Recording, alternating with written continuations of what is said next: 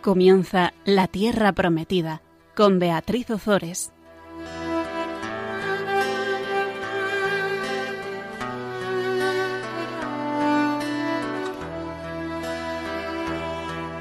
Buenas tardes, queridos oyentes de Radio María. Aquí estamos un miércoles más compartiendo con vosotros la palabra de Dios en el programa La Tierra Prometida. Buenas tardes, Gonzalo. Buenas tardes. Ya te veo más animado. ¿Eh? Al, al principio venías con mucho miedo, con mucho miedo, pero, pero ya, ya veo que coges ahí los papeles y que ya estás como Pedro por su casa. Bueno, no hay que exagerar. Vamos a, a comenzar con una oración, como siempre, y ya después empezamos con, continuamos con la historia de Ruth. Proclama mi alma la grandeza del Señor, se alegra mi espíritu en Dios mi Salvador porque ha mirado la humillación de su esclava. Desde ahora me felicitarán todas las generaciones, porque el poderoso ha hecho obras grandes por mí. Su nombre es santo, y su misericordia llega a sus fieles de generación en generación. Él hace proezas con su brazo, dispersa a los soberbios de corazón, derriba del trono a los poderosos y enaltece a los humildes. A los hambrientos los colma de bienes y a los ricos los despide vacíos. Auxilia a Israel su siervo, acordándose de la misericordia, como lo había prometido a nuestros padres, en favor de Abraham y su descendencia por siempre. Continuamos con el libro de Ruth. Vamos a, intentar terminarlo hoy, bueno, con calma. Dijimos que era un libro cortito, que está justo después en nuestras Biblias católicas, después del el libro de los eh, jueces. Teníamos el Deuteronomio, que consta de Génesis, Éxodo, Levítico, eh, perdón, el Pentateuco que consta de Génesis, Éxodo, Levítico, Números y Deuteronomio. El Deuteronomio acababa con Moisés a las puertas de la tierra prometida. Muere en el monte de, eh, en el monte Nebo. Y comenzaba el libro de Josué los libros históricos que cuentan la historia de Israel. Josué entra, conquista la tierra prometida, se asientan en la tierra prometida y mm, poco a poco, bueno, pues van surgiendo los típicos conflictos de un pueblo que ya se ha asentado y Dios suscita a unos jueces, a unos líderes carismáticos que van, como diríamos, poniendo orden. Eh, esto lo encontramos en el libro de los jueces. Entre el, libro de los jueces y los eh, libros de Samuel, que comenzarán con la historia de la monarquía, tenemos un pequeño libro que es el libro de Ruth, un libro entrañable, maravilloso, que tiene lugar en la época de los jueces de Israel y que nos enseña cómo eh, seguir al Señor con todo el corazón, con todo el alma y con todo nuestro ser. El programa pasado empezábamos eh, eh, al final del programa con la segunda parte del libro de Ruth, eh, en la que Ruth se incorpora ya a la casa de Israel. Y hablábamos de Booz como Goel de Ruth. Y decíamos que íbamos a explicar lo que es un Goel. Pues bien, ahí eh, nos reenganchamos. La palabra Goel, en plural Goalim, podría traducirse con, como redentor. El Goel de una persona era un pariente próximo que tenía la obligación de ayudarle si se encontraba en dificultades que por sí mismo no podía resolver. Por ejemplo, si un israelita se veía obligado a vender su casa o un terreno de su propiedad, su goel debía rescatar esa propiedad de manos del comprador, pagando su precio para restituirla a su propietario original. Y así nos lo dice el libro del Levítico, capítulo 25, versículos 25 y 29. Si tu hermano empobrece y vende su propiedad, su pariente más próximo que tenga derecho de rescate vendrá y rescatará lo vendido por su familiar. Y continúa diciendo, eh, pero si alguien no tiene pariente que le rescate, él mismo podrá reunir los medios suficientes para el rescate. Se, continúa diciendo cómo se hace esto y en el versículo 29 nos dice cuando un hombre venda una casa habitable en una ciudad amurallada, se mantendrá el derecho de rescate hasta cumplir el año de la venta. El derecho de rescate durará un año entero.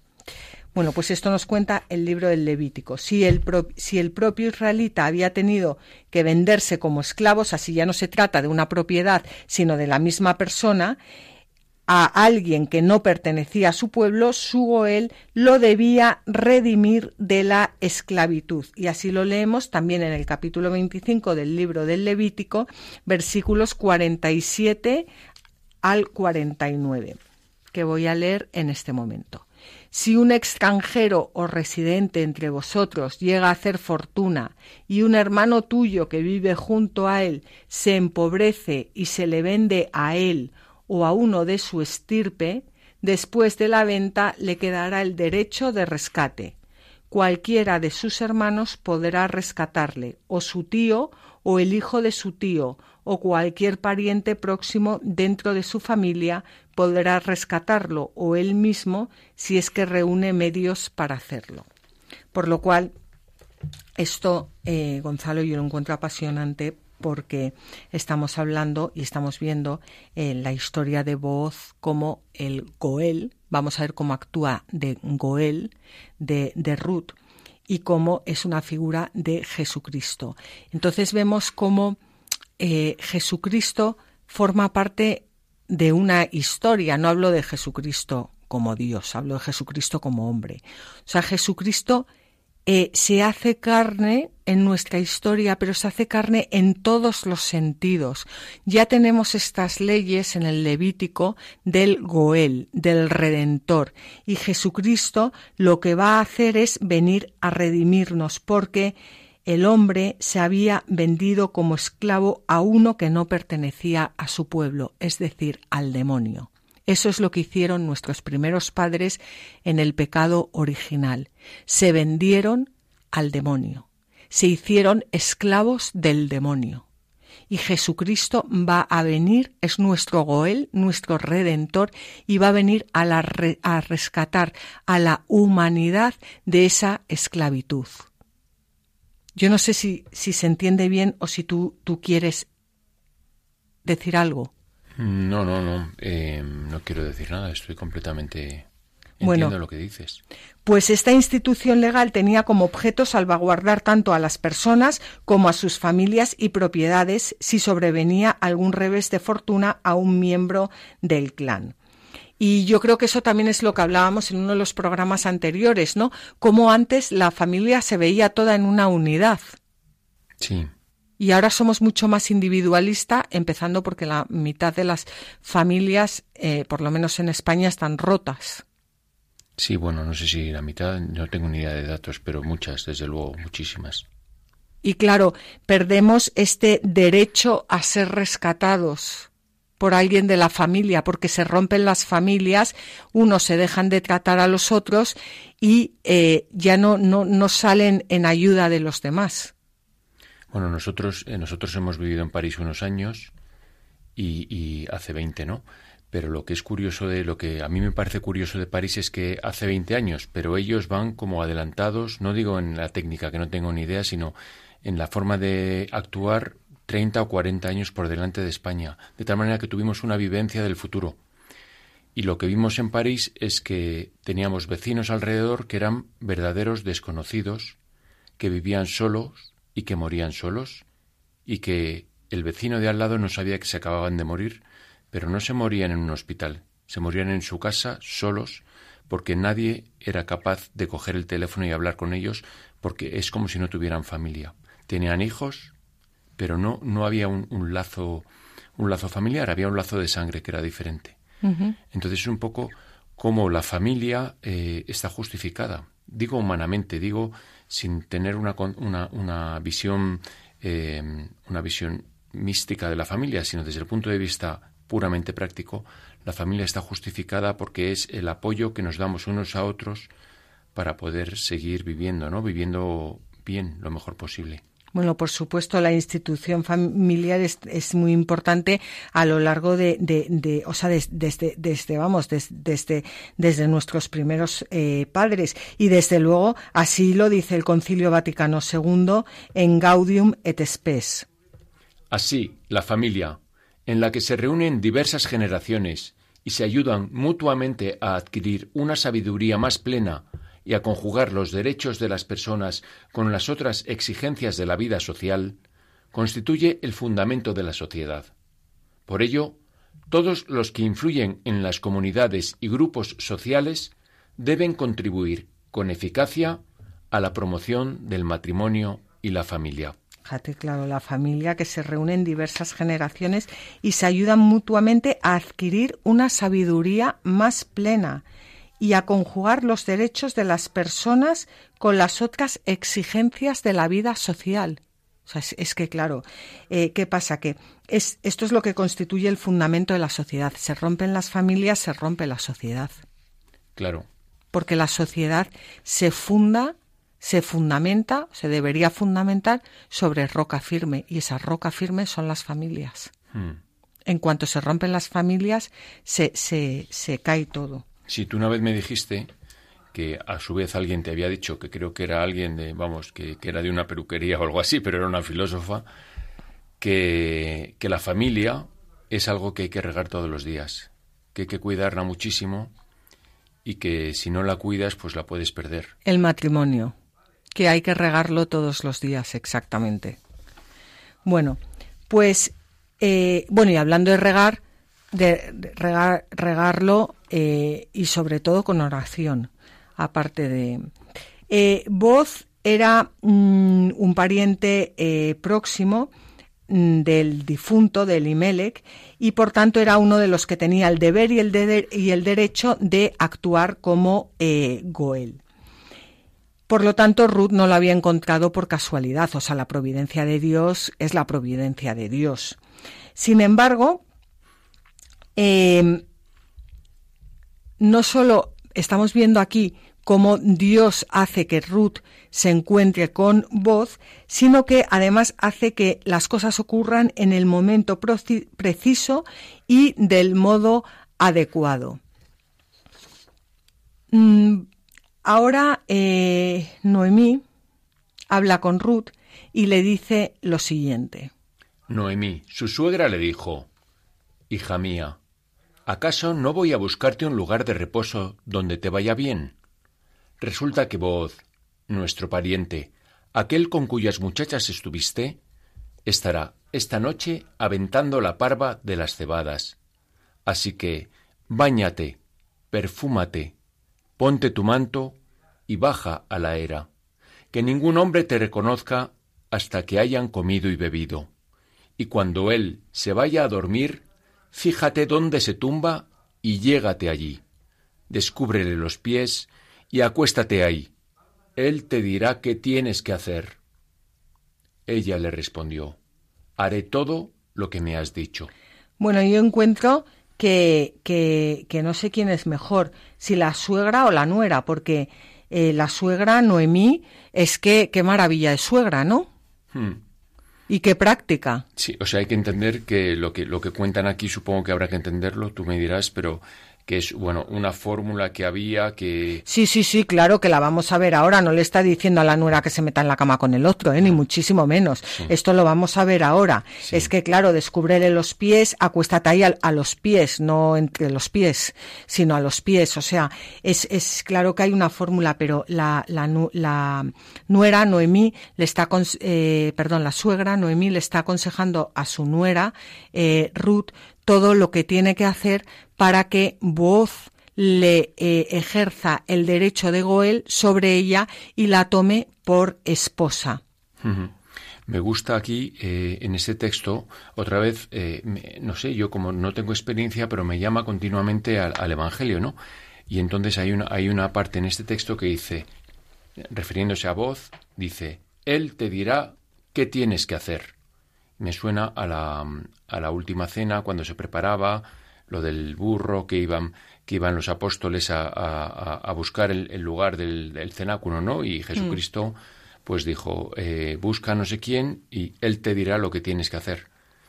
Y eso, eso pues me recuerda al Evangelio y eso me gusta. Y luego me, me encanta la respuesta de, de, de, Ruth, ¿no? Que dice, haré todo lo que me has dicho. Y ahí me, me, me llama mucho la, la obediencia que es algo que a lo mejor eh, debíamos todos, yo no sé ahora mismo cómo, cómo enfocarlo, ¿no? Pero es algo que, que, deberíamos meditar mucho, porque no es que, no es que uno se someta mm, en plan, digamos, terrorífico, en plan sumiso, terrible, sino que la obediencia vista desde el punto de vista de la propia voluntad puede ser, a lo mejor, digo yo, no sé, pero podríamos pensarlo, yo desde luego lo voy a pensar, algo muy, muy, bueno, la obediencia es algo querido por Dios y de lo que Dios se sirve eh, muchas veces. La obediencia del esposo a la esposa, la obediencia de la esposa al esposo, la obediencia, eh, la obediencia siempre desde la humildad y, y por supuesto, o sea, y en las órdenes religiosas, en, en la jerarquía de la Iglesia, es, es al final obedecer, es ser humilde. Sí, pero yo creo que no se refiere a una esclavitud maléfica, por decir. No, por supuesto que no. Sino a una obediencia orientada siempre, o sea, desde, desde la confianza en el bien se obedece. Eh, tú decías lo de hacer lo que lo, él te dirá lo que tienes que hacer. O sea, a mí también me recuerda, eh, porque voz es eh, figura de Cristo, cuando la Virgen dice, eh, haced lo que Él os diga y hagas en mí según tu palabra también.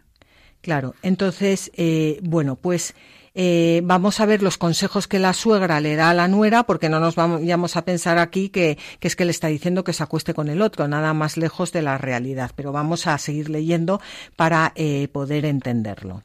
Así que bajó a la era e hizo todo lo que le había mandado su suegra. Booz comió, bebió y se alegró su corazón y cuando se tumbó junto a un montón de gavillas, ella se acercó sigilosamente, le descubrió los pies y se acostó. A medianoche el hombre sintió frío, y al revolverse vio que la mujer estaba acostada a sus pies y le dijo ¿Quién eres? Y ella le respondió Soy Ruth, tu esclava. Extiende el borde de tu manto sobre tu esclava, ya que tú eres su Goel. Bueno, pues este extiende el borde de tu manto sobre tu esclava. Con esta expresión Ruth está pidiendo a voz que la tome por esposa. Y de este modo se manifiesta nuevamente su resolución de adherirse al pueblo de su difunto esposo. Ya ella había tomado la decisión de acompañar a Noemí cuando regresó y ahora se muestra dispuesta a perpetuar su familia. Por eso es importante entender lo que eh, significan las palabras, porque son unos textos que están escritos, escritos hace siglos y que que, muchas veces perdemos el significado. Eh, ella se acuesta a los pies de, del otro en su misión, en su misión santa, no en su misión. Y, y, él, bueno, él, él, es que es una maravilla. Vamos a ver cómo nos aprovecha de ella, cómo eh, él va a hacer lo posible para, para casarse con, con ella, pero hay un Goel que tiene más derecho que él y, va, mm, primero tendrá que, que, hablarlo con el otro Goel y cómo este, este señor, que es un señor ya mayor, entrado en años, es un señor maduro, que ha visto en, en Ruth todas esas virtudes, va a querer eh, tomarla por esposa y ejercer su derecho de Goel, de redentor, sobre ella. Sí, una, una cuestión. Eh, has dicho siglos. Claro que siglos, ¿no? Pero son, entiendo que más o menos tres milenios, porque en realidad son dos mil años desde el nacimiento de Cristo y para atrás, no sé si será un milenio, pero, pero poco más o menos. Sí, tres milenios y pico. Sí, y entonces la actualidad del diálogo, el diálogo es fantástico, es, el diálogo de una obra de teatro, y luego por otra parte la, el fondo es el, el, fondo es, es lo que hoy en día eh, nosotros admiramos como como valores, como buenos valores. Cristianos, sobre todo. Sí, quiero decir que, que, no es nada, aunque tenga 3.000 años o, o 2.600, eh, tiene una actualidad espectacular. Bueno, por supuesto, porque nos han vendido la moto de que el progreso, pero el progreso, sean las cosas así eh, mecánicas, pues habremos progresado mucho, pero el hombre sigue siendo exactamente el mismo. Bueno, pensaba, yo creo que pensaba, se ocupaba más de la, el área del pensamiento en la investigación, en la filosofía, era más intensa, desde luego los griegos que ahora. Sí, pero bueno, ¿qué quiero decir? Vamos, que, que por mucho progreso que haya, eh, que, que, que, el hombre sigue siendo el hombre, vaya en burra, o vaya en coche, o vaya en avión. Pues vamos a ver lo que le contesta Voz. Él contestó, Bendita seas del Señor, hija mía. Tu último acto de piedad ha sido mejor que el primero, pues no has ido detrás de los jóvenes, ya sean pobres o ricos Así que no temas, hija mía. Haré todo lo que me has dicho, pues en todas las puertas de mi pueblo se sabe que tú eres una mujer virtuosa. Es verdad que yo soy tu Goel, pero hay otro Goel más cercano que yo. De modo que duerme aquí esta noche, y cuando amanezca, si él quiere ejercer su derecho contigo, bien estará. Y si no quiere hacerlo, lo haré yo. Vive el Señor. Ahora acuéstate hasta el amanecer. Ella durmió a sus pies. Bueno, como decíamos, durmió a sus pies y no entre sus pies. Voz alaba la acción de Ruth y no traiciona su castidad, sino que guarda la ley de las relaciones matrimoniales. Es decir, que, que no se acuesta con ella. Vamos, que estamos hablando, fíjate, de, de de, de, de, de, mil y pico años antes de Jesucristo y cómo eh, se narra cómo él la respetaba a ella, cómo es, hace las cosas bien, cómo hace las cosas en su tiempo. Bueno, es una historia eh, maravillosa. Hmm. Y tenemos aquí eh, un, un comentario de Teodoreto de Ciro que habla sobre las virtudes de Ruth y que vamos a leer porque, bueno, pues es muy, es muy bonito y aclaratorio. Si Ruth no hubiera sido inspirada por Dios, no hubiera dicho lo que dijo, ni hubiera hecho lo que hizo. ¿Qué es lo primero que se alaba de ella? ¿El amor por la gente de Israel? ¿La obediencia o su fe? Ciertamente, el amor por los israelitas, pues deseaba tener hijos descendientes de Israel y ser una mujer más del pueblo de Dios. En efecto, si hubiera deseado tener relaciones con un hombre, como una joven lasciva, sin duda hubiera buscado algún joven deseoso. Pero, puesto que no era su lascivia lo que deseaba colmar, sino su sentimiento religioso, eligió antes una familia santa que satisfacer su edad juvenil.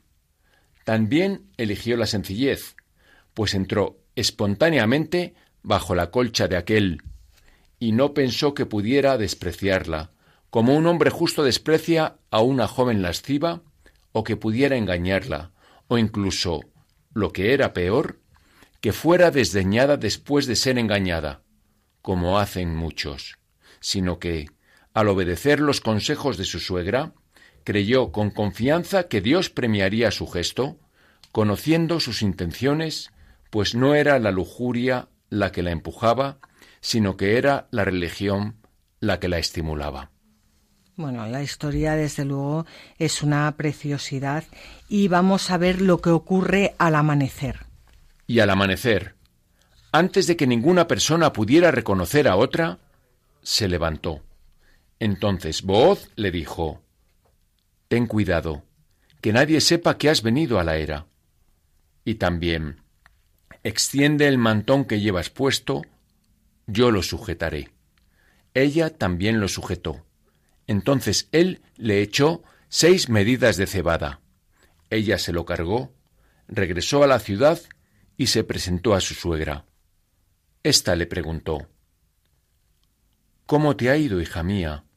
Entonces ella le narró todo lo que le había sucedido con ese hombre y le contó me ha dado estas seis medidas de cebada y me ha dicho, no vuelvas de vacío a tu suegra. Ella le replicó, Estate tranquila, hija mía, hasta que sepas cómo se resuelve este asunto. Este hombre no se va a quedar quieto hasta arreglarlo hoy mismo. Pues si esto hace voz con Ruth, ¿qué no hará Jesucristo con nosotros? Estate tranquila, hija mía, estate tranquilo, hijo mío, hasta que sepas cómo se resuelve este asunto. Este hombre, Jesucristo, no se va a quedar quieto hasta arreglarlo hoy mismo. Mm. Esto es lo que hace Jesucristo con nosotros y nos dice, estate tranquila, hija mía, estate tranquilo, hijo mío. Booth ve en Ruth a una mujer virtuosa y se decide a ejercer los deberes de Goel para con ella. Pero primero tiene que arreglar el, tema de aquel a, a quien le corresponde asumirlos en primer lugar y a pesar de ser extranjera y no pertenecer por nacimiento al pueblo de Dios, se hace acreedora de los beneficios de, las leyes sobre la redención, que se referían solo a los israelitas. Eso no hay que olvidarlo, gracias a su eh, fidelidad, a su bondad y a su sencillez. Por lo tanto, Ruth es el modelo para todos aquellos hombres y mujeres de buena voluntad al buscar con sencillez a Jesús y al acercarse a su Iglesia, que han sido llamados a participar de las promesas de Dios a su pueblo y alcanzar la redención llevada a cabo por Jesucristo. Estate tranquila, hija mía, estate tranquilo, hijo mío, hasta que sepas cómo se resuelve este asunto. Ten paciencia. Jesucristo no se va a quedar quieto hasta arreglarlo hoy mismo.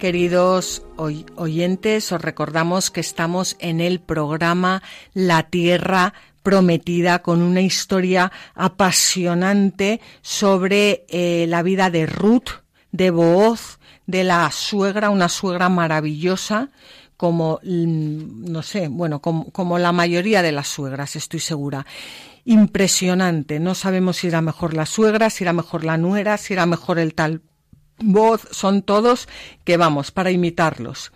Estábamos hablando que mm, de sobre voz que quiere asumir públicamente su responsabilidad de Goel, de redentor con Ruth.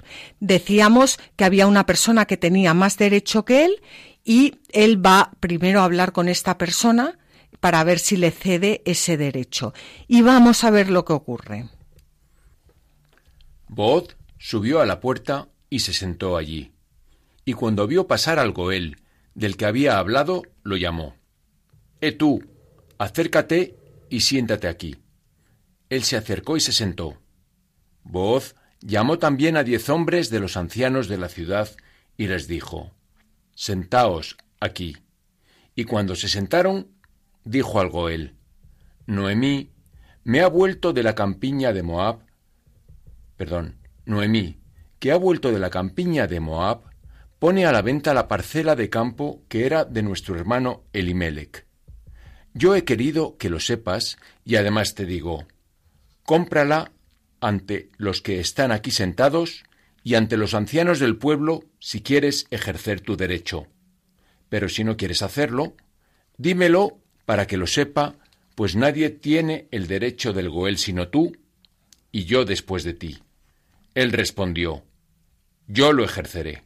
Y Booz añadió, En el momento en que compres el campo de mano de Noemí, también deberás hacerte cargo de Ruth, la moabita, la esposa del difunto, para perpetuar el nombre del difunto sobre su heredad. El Goel respondió, En ese caso no podré ejercer ese derecho a mi favor, no vaya a ser que se perjudique mi heredad. Ejerce tú ese derecho a tu favor, porque yo no puedo.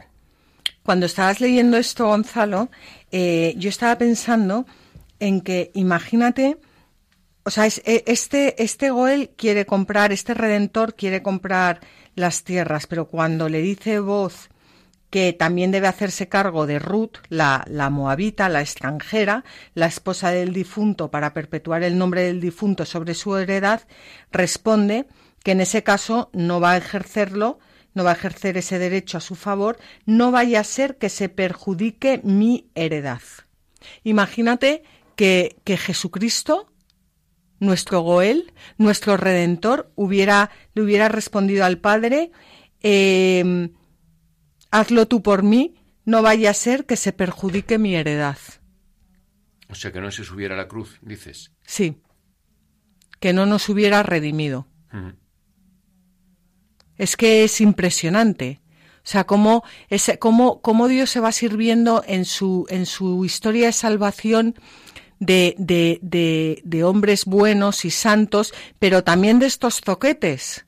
Porque este ya se ha quitado de en medio. O sea, eh, el plan de Dios eh, sigue a continuación, se realiza a pesar de nosotros. Hmm lo que humanamente puede parecer un impedimento porque éste tenía más derecho que el otro, pues ya está fuera. Sí, sí. Es, es, impresionante, o sea, Dios tiene su plan, Dios sigue adelante y es como el GPS, que como le torzamos un poco, le desviemos, Él enseguida vuelve a ponernos en camino. Hmm. Pero esta historia nos cuenta, eh, nos habla de personas que, que perfectamente encajaban y entendían el plan de Dios, porque estaban, en lo que decíamos antes, eh, abandonadas en el Señor. Es decir, ellos vivían según la voluntad del Señor. Supongo que no sé cómo se puede conseguir eso hoy en día. ¿Cómo te puedes abandonar?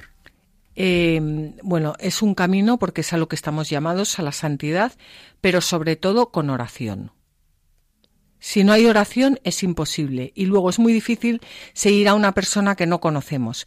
Si no eh, meditamos la palabra de Dios, si no aprendemos a leerla, si no aprendemos a, saber lo que nos quiere eh, decir, si no mantenemos un diálogo con Él, pues también es muy difícil. Si leemos la historia, la vida de los grandes santos, todos eh, han tenido un diálogo con Dios a través de su palabra. O sea, yo si quiero hablar contigo tendré que hablar en tu idioma, porque si te empiezo a hablar en chino, bueno, primero que no sé hablar chino, pero eh, pues no nos vamos a entender. O sea, a Dios hay que hablarle en su idioma. Y aunque Dios se abaja y nos habla en el nuestro para que le entendamos, la cosa es elevarnos y hablarle en su idioma. ¿Y cuál es su idioma?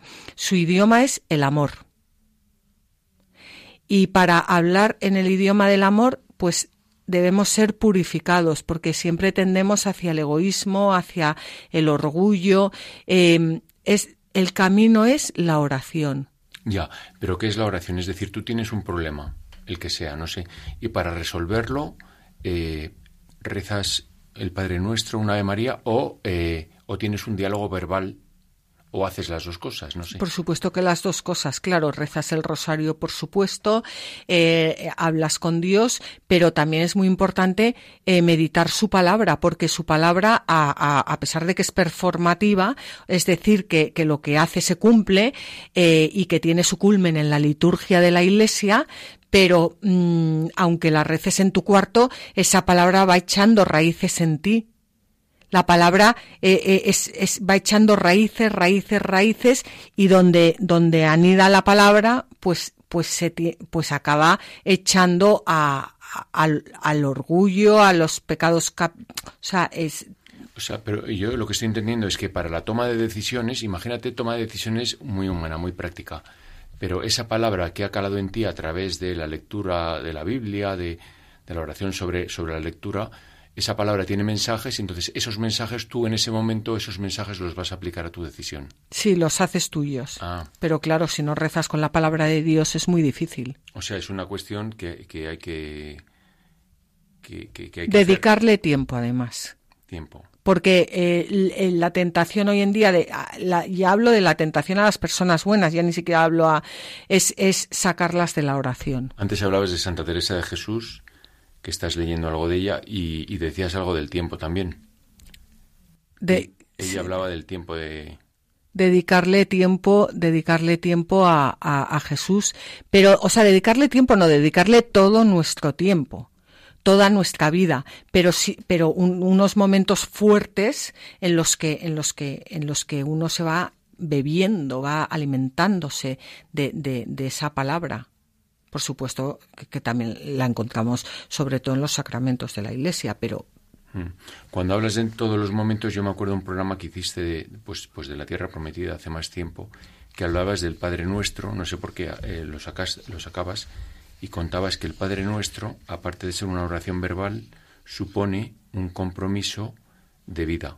Es decir, es, es una oración, el, eh, la vida, el respirar desde que te levantas hasta que te vuelves a levantar, eh, el Padre te propone que la vivas como un Padre nuestro, que uh -huh. perdones siempre, ¿no? Uh -huh. Es eso. Por supuesto. Sí, que rezar es una actitud de vida que te va cambiando, pero somos duros de... Bueno, yo por lo menos. Vamos a, a continuar con, la lectura de, de, este. Bueno, a todo esto yo ya estamos en el capítulo 4, versículos vamos a leer ahora 7 al 12, para quien quiera seguirlo con la Biblia. Así se hacía antiguamente en Israel al realizar un rescate o una transacción y al ratificar todo trato. Uno se quitaba su sandalia y se la daba al otro. En Israel esto tenía la misma validez que un documento. Dijo pues el Goel a Booz, cómpralo tú. Y se quitó su sandalia. Booz dijo a los ancianos y a todo el pueblo, vosotros sois testigos hoy de que he adquirido de mano de Noemí todo lo que poseía Elimelech y todo lo que poseían Quilión y Maglón, y también de que tomo como esposa a Ruth, la moabita, la mujer de Maglón, para perpetuar el nombre del difunto sobre su heredad, para que su nombre no se pierda entre sus hermanos ni en la puerta de su lugar. Vosotros sois testigos hoy. Todo el pueblo que estaba en la puerta y los ancianos respondieron, Somos testigos. Que el Señor haga que la mujer que se incorpora a tu casa sea como Raquel y como Lía, que entre las dos edificaron la casa de Israel. Ten poder en Efrata y adquiere nombre en Belén. Que la descendencia que el Señor te conceda de esta muchacha haga que tu casa sea como la casa de Pérez que Tamar engendró para Judá. En el antiguo Israel, la acción de entrar a un terreno y tirar el propio calzado sobre la tierra era una señal de posesión. En cambio, quitarse la sandalia y entregarla a otro es un modo de expresar la renuncia a esa posesión, que es lo que hacen aquí. El libro de Ruth fue escrito en una época tardía, como ya habíamos dicho antes, cuando estas costumbres ya no estaban en uso y por eso el autor sagrado explica a sus lectores lo que significa este gesto en el versículo 7 que dice así se hacía antiguamente en Israel al realizar un rescate o una transacción y al ratificar todo trato. Uno se quitaba su sandalia y se la daba al otro. En Israel esto tenía la misma validez que un documento.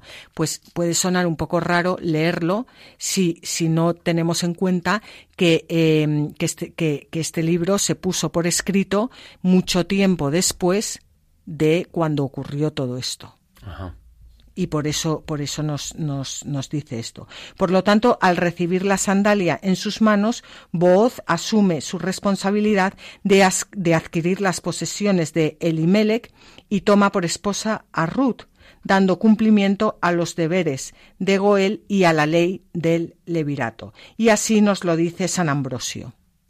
Según la ley, cuando un hombre muere, se le confería al pariente más cercano o al hermano del fallecido el casamiento con la mujer de aquel, para que resucite la semilla del pariente del hermano.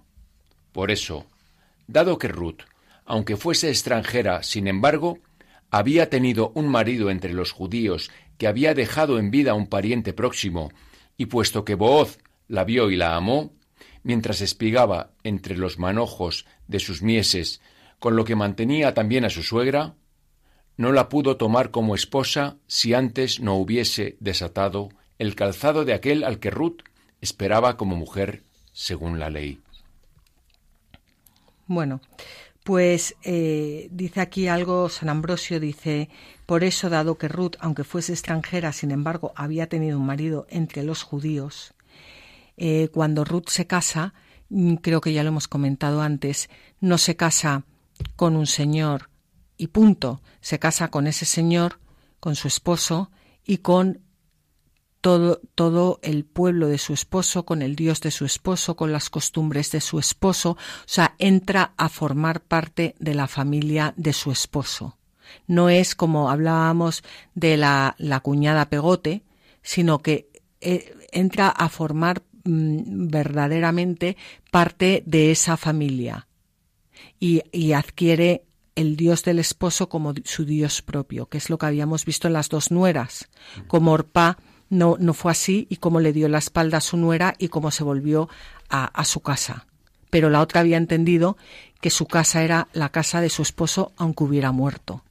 Sí, y, y yo algo que entiendo mejor, algo que habías comentado antes, yo creo que en el programa anterior, que entiendo mejor ahora es que decías que esto era una prefiguración, has dicho la palabra. Sí. Prefiguración de la entrada en la iglesia. O sea, cómo entras en la iglesia, cómo eres acogido por una parte, que eres acogido con todo amor, con toda paternidad y a la vez con, como un desposorio, ¿no? Algo así.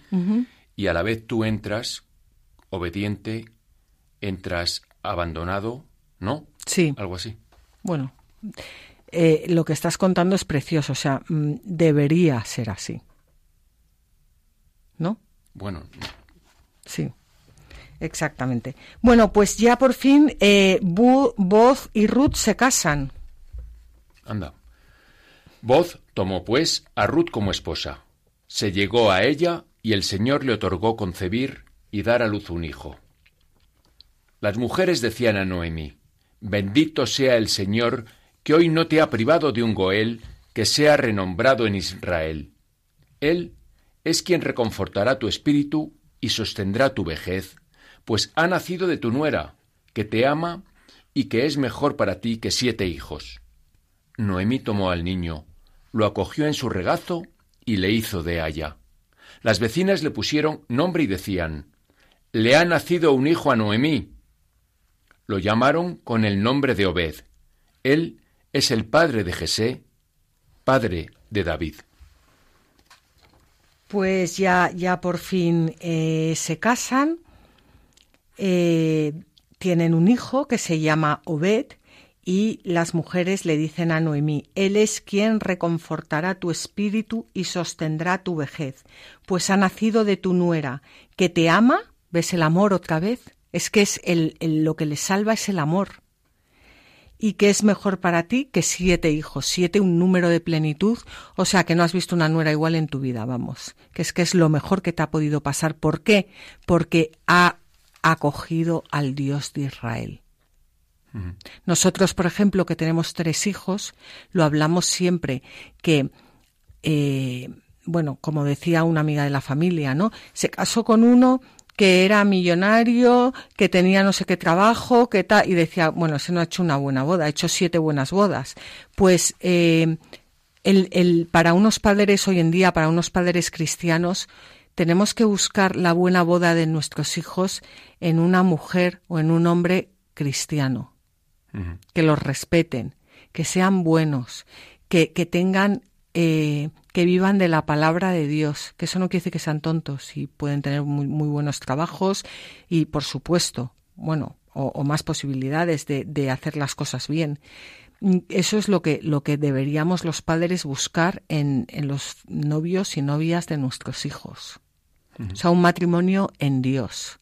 Un matrimonio para la gloria de Dios, no para la gloria de este mundo, sino para la gloria de Dios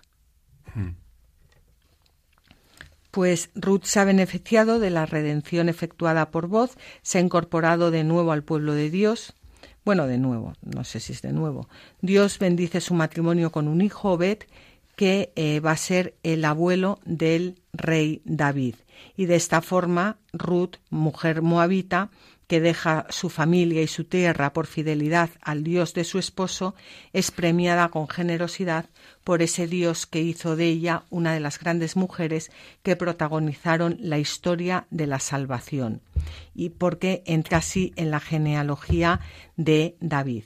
Hay que decir que si Ruth no hubiera alcanzado este parentesco, si no hubiera abandonado antes a su padre y despreciado casa, linaje y patria, que no estaría donde está. Y muchas veces para continuar, o sea, para dejar que Dios nos despose, para, para, para alcanzar la santidad, tenemos que dejar muchas cosas atrás. Eso es lo que, lo que tú contabas en el programa de Abraham, creo. Claro. Lo mismo que Dios le dijo, no es como es. Sí, deja tu tierra, tu patria, la casa de tu padre y ven a la tierra que yo te mostraré. Pero para ir a la tierra que nos va a mostrar el Señor, tenemos que ir dejando por el camino nuestros apegos, nuestros, bueno, muchas cosas, muchas cosas. Y mm, hay un comentario aquí que me, me, vais a perdonar porque es un padre de la iglesia, pero es que no he puesto cuál es y no, y no me acuerdo cuál era, pero vamos a leerlo. Voz se desposó con Ruth gracias a su fe para que de su matrimonio santo naciera una descendencia regia. Booz, siendo ya anciano, no tomó una esposa para sí, sino para Dios. En verdad, no la tomó gracias a la pasión de su propio cuerpo, sino por la justicia de la ley, para restablecer la descendencia de su pariente, y no lo hizo tanto por amor como por piedad. Él era anciano en edad, pero joven en la fe. Bueno, es eh, un comentario, a mí me llama mucho esto. No tomo una esposa para sí, sino para Dios. Hmm. ¿Te parece impresionante? Sí. Me recuerda a, otra vez a lo de a lo de pues a, lo que nos a lo que contaba el Papa Juan Pablo en, en sus catequesis sobre los matrimonios que contaba la que estamos hechos el matrimonio es como imagen de Dios entonces eh, somos marido mujer o sea, como imagen de la Santísima Trinidad, perdón, ¿no? Que es Padre, Hijo y Espíritu Santo. Y el matrimonio es marido-mujer o mujer y marido y Espíritu Santo y Dios en medio.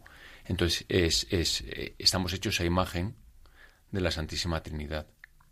Y luego somos semejantes también a Dios, porque somos semejantes uno a uno, marido y mujer, a través de Jesucristo. Si, si somos otros Cristos, entraremos en esa Santísima Trinidad, en esa imagen perfectamente a través de la semejanza entramos en la imagen o fortalecemos la imagen, porque creo que imagen siempre la tenemos, ¿no? Sí, Sí, sí, la imagen siempre la tenemos, aunque pueda estar totalmente desfigurada. O sea, yo siempre, eh, cuando doy alguna clase de Biblia, siempre les digo eh, que, que si tú ves a un hombre en la calle o a una mujer borracho, perdido, echando baba por la boca, apaleado, o sea, lo peor que te puedas imaginar, tú no vas por la calle y dices, anda, un perro tú dices, un hombre. Hmm. O sea, es, es, el hombre es hombre, eh, siempre. O sea, un hombre siempre semejante a Cristo. Sí, en cambio, em, o sea, esa es su imagen. La semejanza te la da el Espíritu Santo. Y el Espíritu Santo lo podemos perder. Es distinto. Bueno, pues ya vamos a terminar el libro de Ruth. Estas son las generaciones de Pérez. Pérez engendró a Jezrón. Jezrón engendró a Ram. Ram engendró a Aminadab. Aminadab engendró a Naxón. Naxón engendró a Salmá. Salmá engendró a Boz. Boz engendró a Obed. Obed engendró a Jesé. Y Jesé engendró a David. Y eh, es impresionante cómo en el Evangelio de San Mateo aparece el nombre de Ruth en la línea directa de la que habría de nacer Jesucristo. Y el primer libro del Nuevo Testamento, el primer Evangelio, como ya sabemos todos, es el Evangelio de San Mateo. Y fijaos cómo empieza.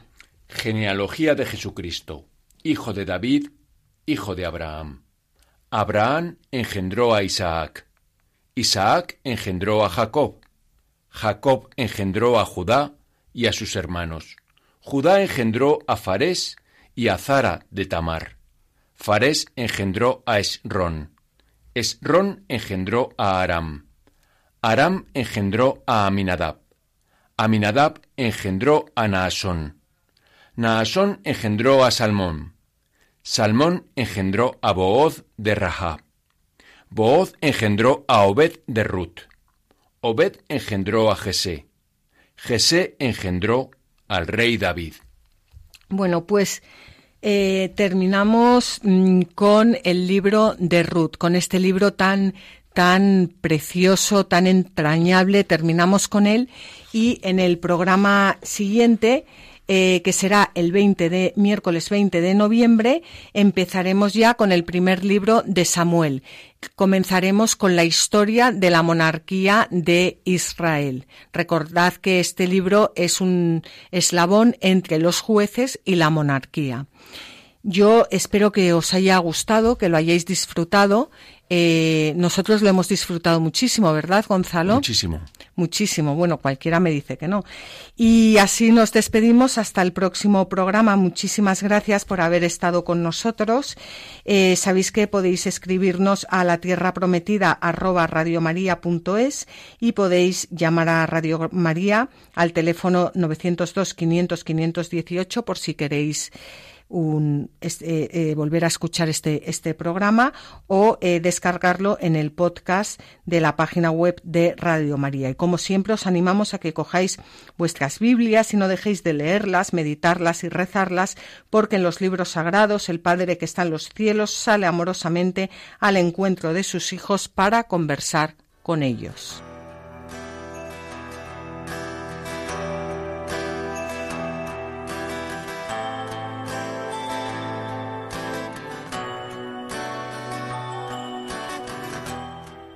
Así concluye La Tierra Prometida con Beatriz Ozores.